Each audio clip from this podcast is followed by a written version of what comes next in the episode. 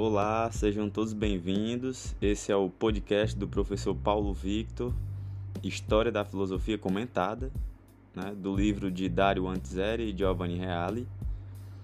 Para você que está que acabou chegando aqui nesse podcast de alguma forma, é, esse é um podcast para quem tem desejo de estudar filosofia, mas a história da filosofia em sequência não necessariamente você precisa seguir uma ordem dos podcasts, mas para aqueles que querem ter um estudo da filosofia um pouco mais aprofundado, esse aqui é o lugar. Né? Estou tentando fazer esse trabalho um pouco mais pormenorizado e, e bem paciente até, é, seguindo essa obra, essa, que é uma das melhores obras de história da filosofia, que é dividida em três volumes. Nós temos um primeiro volume ainda nós estamos no segundo capítulo falando sobre os filósofos naturalistas, né? Que são chamados de pré-socráticos de forma equivocada. E estamos no tópico 2, os pitagóricos e o número como princípio, mais especificamente no tópico 2.2, os números como princípio. Este é o episódio de número 17. Então, vamos lá.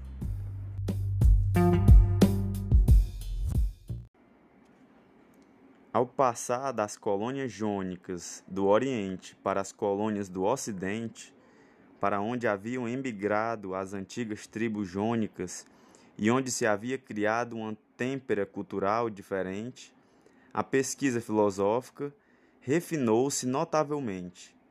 Com efeito, operando uma clara mudança de perspectiva, os pitagóricos indicaram o número e os componentes do número como o princípio, ao invés da água, do ar ou do fogo, como nós vimos com os outros anteri os filósofos anteriores, né, de Mileto, Tales, Anaximandro, Anaxímenes. O mais claro e famoso texto que resume o pensamento dos pitagóricos é a seguinte passagem de Aristóteles, que se ocupou muito e a fundo desses filósofos. E aí vem uma citação um pouco mais longa, do Aristóteles. Cito: Primeiro, os pitagóricos se dedicaram à matemática e a fizeram progredir. Nutridos por ela, acreditaram que os seus princípios fossem os princípios de todas as coisas que existem.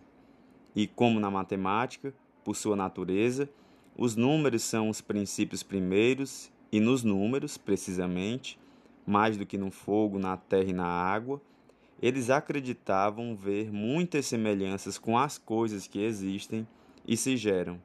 E ademais, como viam que as notas e os acordes musicais consistiam em números, consistiam em números. E por fim, como todas as outras coisas, em toda a realidade, pareciam-lhes que fossem feitas à imagem dos números, e que os números fossem o que é primário em toda a realidade, pensaram que os elementos do número fossem elementos de todas as coisas e que todo o universo fosse harmonia e número. Fim de citação. Então percebo, já dá, isso aqui já é uma pequena introdução para poder mostrar para vocês como para os pitagóricos o que seria arqué, né? O princípio de tudo é o número. Então falta entender como a filosofia trabalha com conceitos, a gente já falou sobre isso. Falta entender o que é o número para os pitagóricos. À primeira vista, essa teoria pode causar estupefação.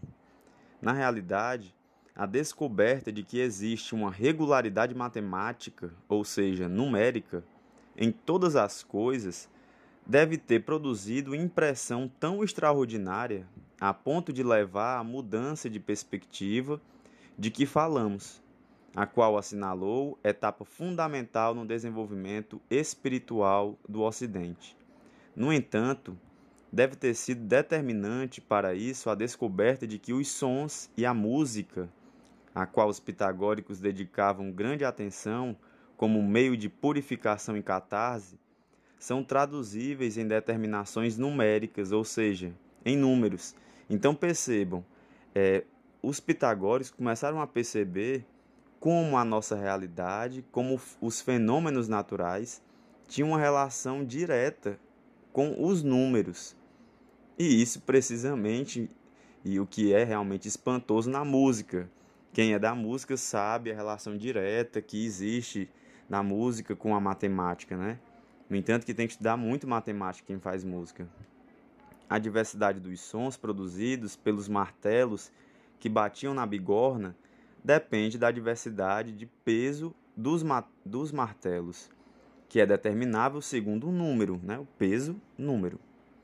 Ao passo que a diversidade dos sons das cordas de instrumento musical depende da diversidade de comprimento das cordas, que analogamente também é determinável segundo um número. Então, quando eles tocavam com a corda solta, né, uma corda com tal comprimento, faziam um som com uma certa frequência, que eles não sabiam o que era frequência ainda, mas se ouvia um tipo de som.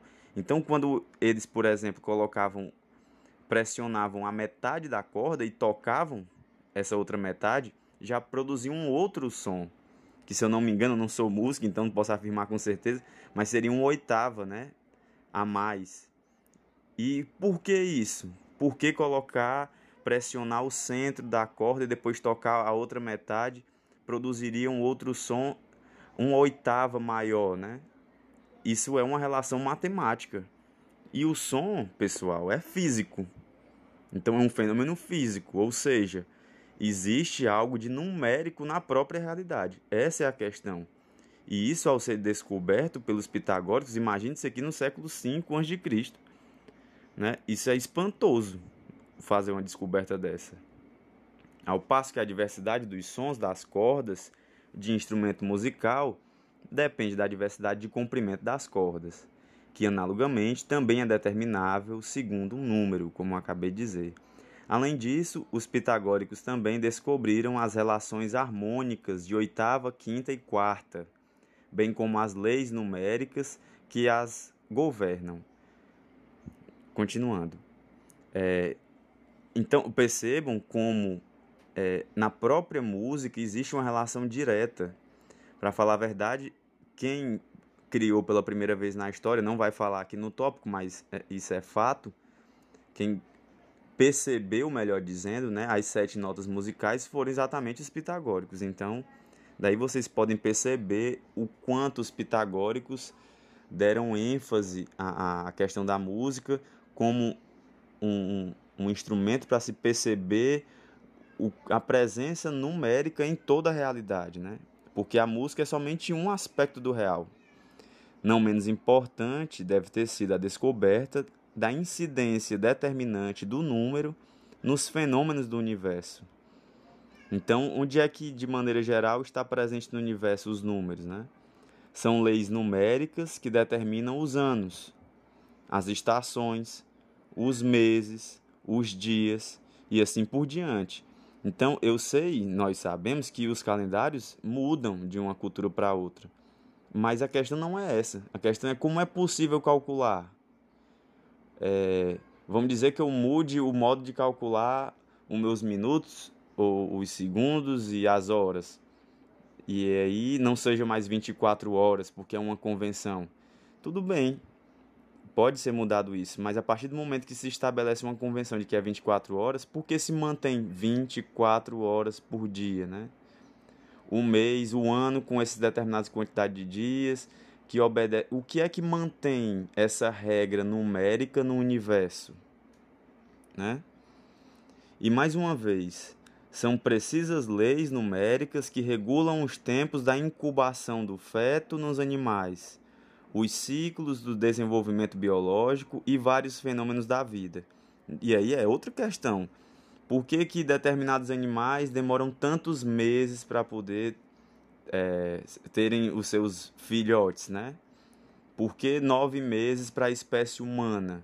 O que é que mantém essa regularidade de nove meses? Eu sei que existem casos de, de, de nascimentos prematuros, por exemplo.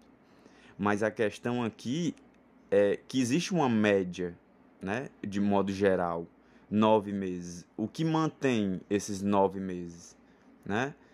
É, o, o que sustenta essa regularidade que pode, que existe a possibilidade de ser calculada?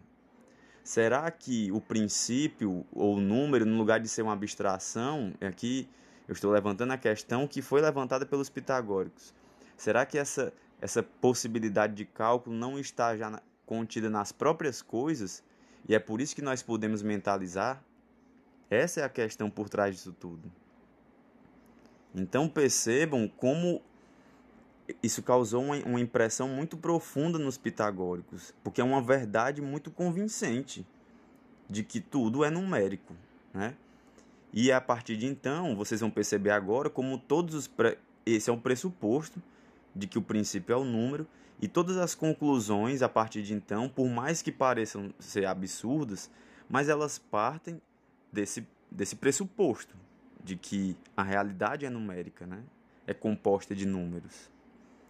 Assim, é compreensível que, impelidos pela euforia com essas descobertas, os pitagóricos tenham sido levados a encontrar também correspondências inexistentes entre o número de fenômenos de vários tipos. Então, eles começaram a ampliar, já que o princípio é número, então tudo deve conter números. Absolutamente tudo. Quando eu falo em tudo, é absolutamente tudo.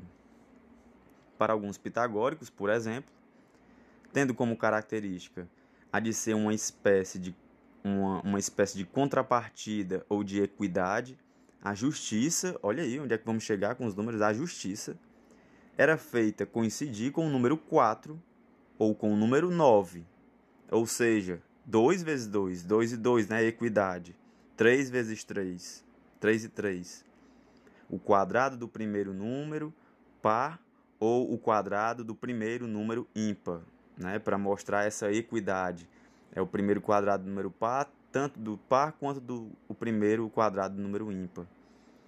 É, tendo o caráter de persistência e imobilidade, a inteligência e a ciência eram feitas coincidir com o número 1. Então, inteligência e ciência deve ser o número 1 representado pelo número, não é nem representado pelo número 1.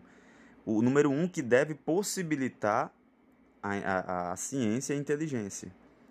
Ao passo que a opinião móvel, a opinião, porque a opinião muda, né? Que oscila em direções opostas, era identificada com o número 2, o número 1, um, que é a unidade, né? deve ser a inteligência científica, o 2, que é a discordância, deve ser o número que causa as opiniões, a, a mudança, né? discordância.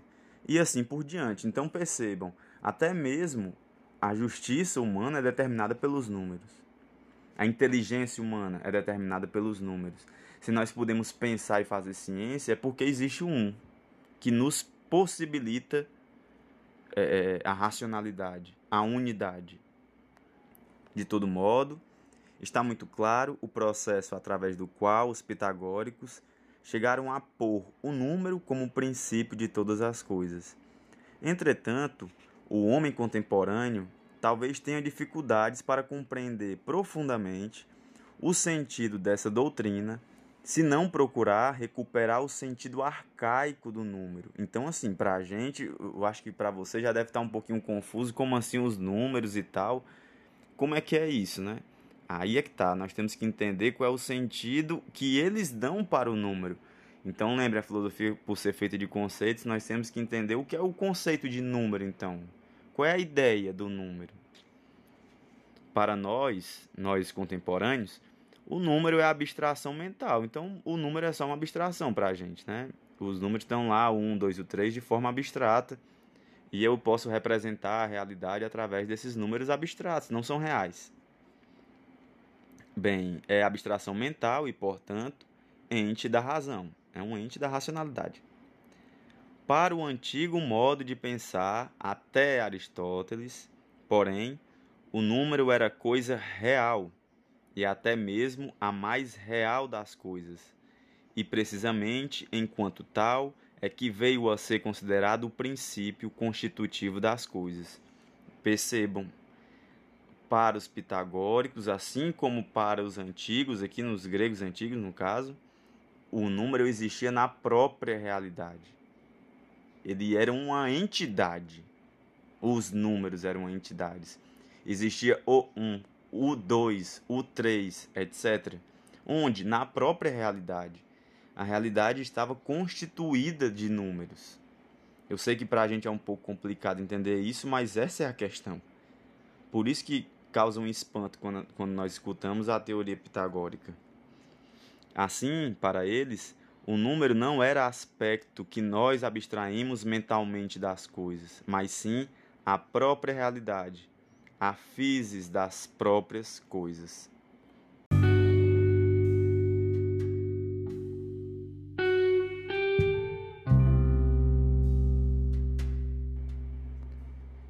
Nesse episódio, nós vimos aqui o princípio, o número como princípio. É, é, é, muito interessante pensar isso e também nós devemos tentar compreender, como no finalzinho aqui estava falando, porque o número está na própria realidade. É só pensar no, na música, né? É só pensar nos meses necessários para a gestação. Ou seja, tudo isso era levado em consideração. É, o que que mantinha os nove meses da gravidez das, das mulheres, né? Do, dos humanos? Ora, o que mantém isso são os números que estão na, na própria realidade. É, Para tentar materializar aqui essa imagem, eu me lembro do filme Matrix. Para quem assistiu o filme Matrix, eu sei que nem todo mundo assistiu, mas é uma realidade feita por números, né? O binário 0 e 1, 0 e 1 é como se fosse mais ou menos naquele sentido, né? Como se fosse um programa de computador, mas que no fim das contas é, revelam imagens e tal, é, afetos, né? Mas assim, é nesse sentido, a própria realidade ela é constituída de números. E isso é algo muito interessante aqui nos pitagóricos. Bem, como eu comentei no episódio anterior, os Pitagóricos até agora vai ser o momento mais longo, que são seis episódios, esse foi só o segundo.